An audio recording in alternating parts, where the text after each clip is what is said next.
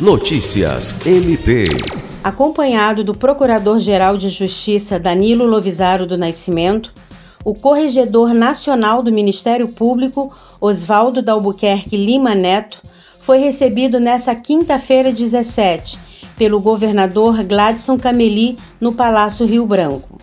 Estiveram presentes o presidente da Assembleia Legislativa do Acre, Aleac, Nicolau Júnior, integrantes do Conselho Nacional do Ministério Público e representantes da Defensoria Pública e Procuradoria Geral do Acre. Na ocasião, o procurador-geral entregou ao governador e ao presidente da ALEAC três propostas de projetos de lei, as quais visam criação do Dia Estadual de Conscientização do Parto Humanizado, criação de fundo destinado à reparação às vítimas de crimes violentos no Acre e proposta de lei referente à proteção integral de crianças e adolescentes, filhos e filhas de mulheres vítimas de feminicídio no Acre.